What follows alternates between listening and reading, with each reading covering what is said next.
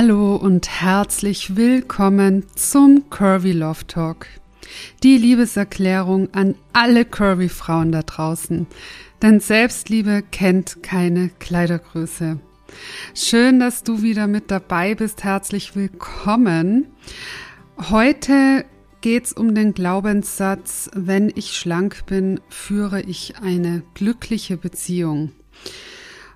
Also in der letzten Podcast-Folge ging es ja um die Hochzeit, wie ich das Traumkleid finde und so weiter. Und mir fällt da ein Satz ein von der Vera F. Birkenbiel. Die hat mal gesagt, erst kommt die Hochzeit, also die Hochzeit, und ab da geht's dann nur noch bergab. Und ich glaube, wenn wir da nicht aufpassen, dann könnte sie da echt recht haben. Also wir durchlaufen ja in unseren Beziehungen verschiedene Phasen. Ähm, in der ersten Phase lernen wir uns kennen. Da ist alles total aufregend. Wir wollen am liebsten alles über den anderen wissen. Wir reden nächtelang durch. Wir telefonieren stundenlang.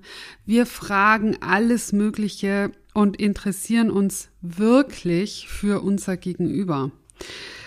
Dann kommt es die nächste Phase, dann fährt man das erste Mal zusammen in den Urlaub und es ist auch total aufregend, dass man da ein Urlaubsziel sich auswählt und wie das dann wohl werden wird, wenn man da 24-7 aufeinander hockt, ob das alles so klappt, ob man sich versteht, ähm, ja, wenn man eben da gemeinsam in einem fremden Land ist und so. Und wenn man das gut gemeistert hat, dann folgt meist der nächste Schritt, äh, nämlich dass man dann irgendwann mal zusammenzieht. Und da erlebt man dann schon mal den ersten gemeinsamen Alltag und checkt mal ab, wie das alles so läuft. Und ja, hat so das erste Mal ähm, eine gewisse Routine und eben einen Alltag. Und danach ist der nächste Step oft eben die Hochzeit oder die Hochzeit. Das ist dann eben die Hochzeit der Beziehung. Das ist dann, wenn man heiratet. Und danach, ja, danach kommt der Alltag, die Routinen und oftmals die Ernüchterung. Also man spricht dann vielleicht nicht mehr so viel miteinander, ähm, ist vielleicht auch nicht mehr so interessiert an seinem Gegenüber und fragt nicht mehr so viel nach, weil man ja auch glaubt, und das ist ganz wichtig zu verstehen, wir glauben, unsere Partnerin zu kennen. Also,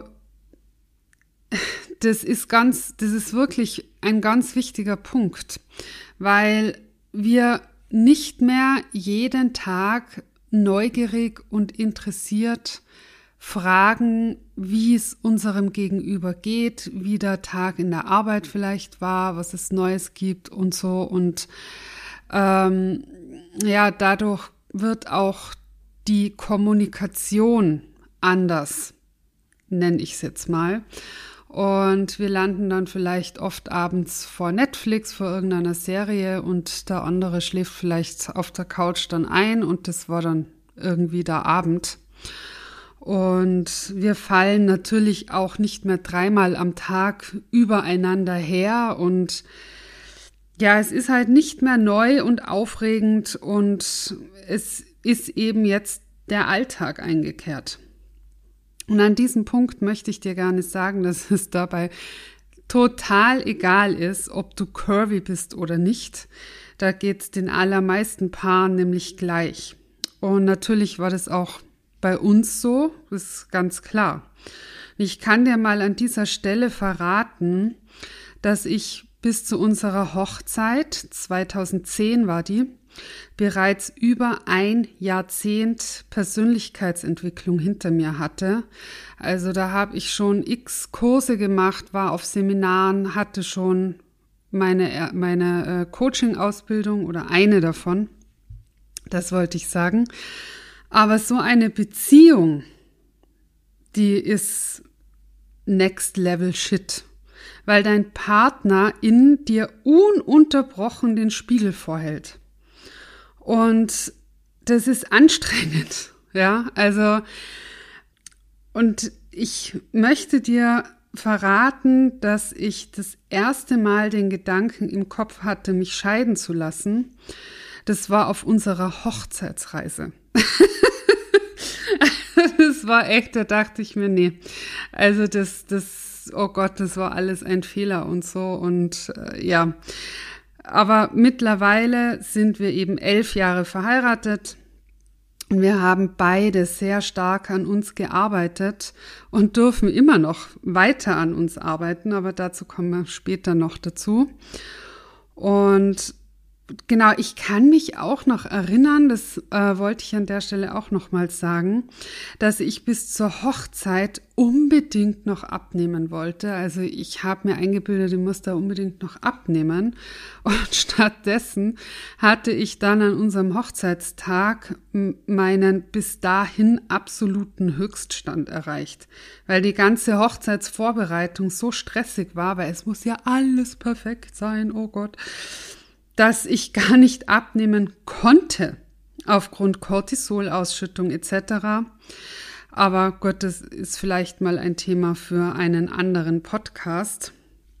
Hier geht es ja jetzt nicht um mich, sondern um die Frage, wie können wir jetzt da damit umgehen, wenn wir das eben merken, dass ähm, ja genau, das ist nämlich schon der erste Punkt, so geht's nämlich immer los. Das ist das Allerwichtigste, dass du das erstmal erkennst.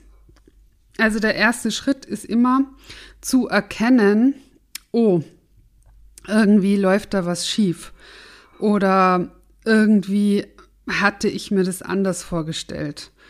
Und dann kommt der schwierigste Teil, weil dann ist es wichtig, dass du nicht anfängst, bei deinem Partner in die Fehler zu suchen und zu sagen, ähm, der oder die nimmt mich nicht mehr wahr, interessiert sich gar nicht mehr für mich, nimmt meine Bedürfnisse nicht wichtig. Wahrscheinlich bin ich ihm oder ihr auch zu dick geworden, ich gefall ihm oder ihr nicht mehr und so weiter. Denn dann findest du dich ganz, ganz schnell auf der Gefühlsachterbahn von Opferlandia. Und da wollen wir nicht sein. Wir wollen nicht ins Opferlandia. Wir wollen selbstbestimmt sein, selbstwirksam sein und äh, Eigenverantwortung übernehmen für unser Leben. Und jetzt kommt der aller, aller wichtigste Tipp überhaupt. Fang immer bei dir selber an. Immer. Weil es dein Partner, also das, was, oder deine Partnerin, was die machen, ist immer eine Projektion von deinem Inneren, von deiner Innenwelt. Also frag dich, was stört dich an deinem Partnerin? Also ich nehme jetzt mal ein Beispiel aus meinem Leben einfach ich dachte immer, mein Mann nimmt meine Bedürfnisse nicht ernst und außerdem sieht er nicht, was ich den ganzen Tag leiste und ja, ein Anerkennungsthema, wie du vielleicht merkst. Und dann habe ich mich gefragt, nehme ich denn meine Bedürfnisse ernst? Und kann ich selbst meine Leistung anerkennen? Und vielleicht merkst du schon, worauf ich hinaus will.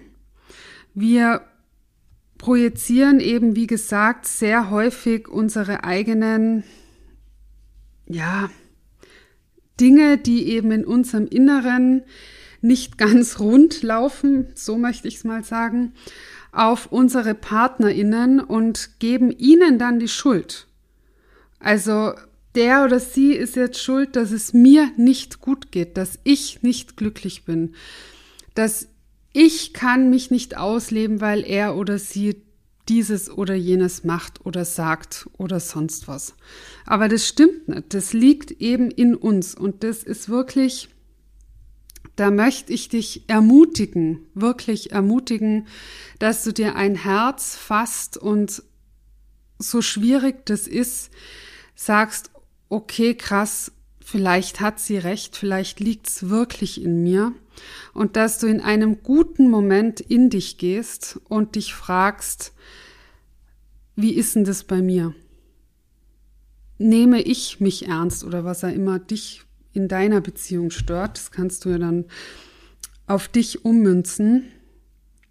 Und wenn wir das nämlich mal erkannt haben, dass unsere Beziehungen unsere Spiegel sind, die uns aufzeigen, was bei uns im Inneren nicht rund läuft, dann ist es nämlich mega, weil dann können wir uns so extrem weiterentwickeln, so krasse Sprünge machen, wenn wir das wirklich als Spiegel anerkennen können und uns erlauben, das für uns umzumünzen und zu sagen, krass, er oder sie zeigt mir gerade auf, ich nehme meine Bedürfnisse nicht wichtig und nicht ernst genug. Und das dann umzusetzen für dich selber, also ich habe das dann so gemacht, ich habe dann äh, das verstanden, okay, krass, ich nehme meine Bedürfnisse ja nicht ernst und zwar schon, keine Ahnung, immer gefühlt. Und mein Mann hat mir das aufgezeigt und ich war ihm dann so dankbar, weil ich dann verstanden habe, ich darf meine Bedürfnisse selber ernst nehmen. Und seitdem, und das ist nämlich das Magische, was da drin liegt, was da dann eben passiert, nimmt auch er meine Bedürfnisse ernst und wahr und wichtig. Und ich nehme meine Bedürfnisse auch ernst und wahr und wichtig. Also ich empfehle dir sehr stark, bleib neugierig auf dein Gegenüber, stell ehrlich gemeinte Fragen, wie der Tag war, wie es in der Arbeit war, was es Neues gibt, wie es ihm oder ihr geht, wie es ihm oder ihr wirklich geht, hak nach, so wie du es eben ganz am Anfang gemacht hast, als würdest du diese Person einfach noch nicht so gut kennen, wie wir das eben oft glauben, dass wir sie kennen. Und bleibt im Gespräch. Das ist wirklich wichtig. Und lasst doch einfach mal einen Abend Netflix aus und setzt euch hin und spielt ein Brettspiel. Oder unterhaltet euch einfach nur. Wann hast du das zuletzt gemacht? Und ja, also in meiner Beziehung läuft auch nicht immer alles perfekt. Das ist mir echt wichtig, das zu erwähnen weil das ist ein ewiger Lernprozess. Und ich habe gelernt, sobald mich etwas an meinem Mann stört, darf ich mich fragen, was hat denn das mit mir zu tun? Und wenn ich das dann gelöst habe, dann ist es eben so, wie ich es vorhin erzählt habe, dann entweder er macht's gar nicht mehr oder es stört mich nicht mehr, es triggert mich nicht mehr, weil ich habe es dann eben für mich aufgelöst. Und heute möchte ich dir eine Buchempfehlung mit an die Hand geben, die für mich auch noch mal echt augenöffnend war. Und zwar heißt das Buch Die fünf Sprachen der Liebe von Gary Chapman. Ich verlinkte das sehr gerne in den Show Notes. Es ist ein wunderbares Buch, in dem beschrieben wird, dass es eben fünf Sprachen der Liebe gibt. Also fünf Sprachen, wie du die Liebe zeigst und wie du die Liebe am besten empfangen kannst. Und natürlich auch, wie deine Partnerin Liebe zeigt und wie er oder sie die am besten empfangen kann. Es ist wirklich sehr schnell und einfach zu lesen und wahnsinnig aufschlussreich, weil es war für mich total augenöffnend. Und wenn du nämlich weißt, wie deine Partnerin Liebe am besten empfangen kann oder auch ihre Liebe zeigt, dann können wir das ganz anders wahrnehmen. Und ja, mit diesem Buchtipp möchte ich diese Podcast-Folge jetzt auch beenden. Ich hoffe, sie hat dir sehr gut gefallen Und hüpf gerne wie immer rüber auf Instagram auf curvy-om und kommentiere sehr gerne unter diesem Podcast-Post deinen größten Aha-Moment oder deine Fragen, die du dazu hast oder einfach nur, wie sie dir gefallen hat. Und dann freue ich mich sehr, wenn wir uns nächste Woche wieder hören. Deine Olivia.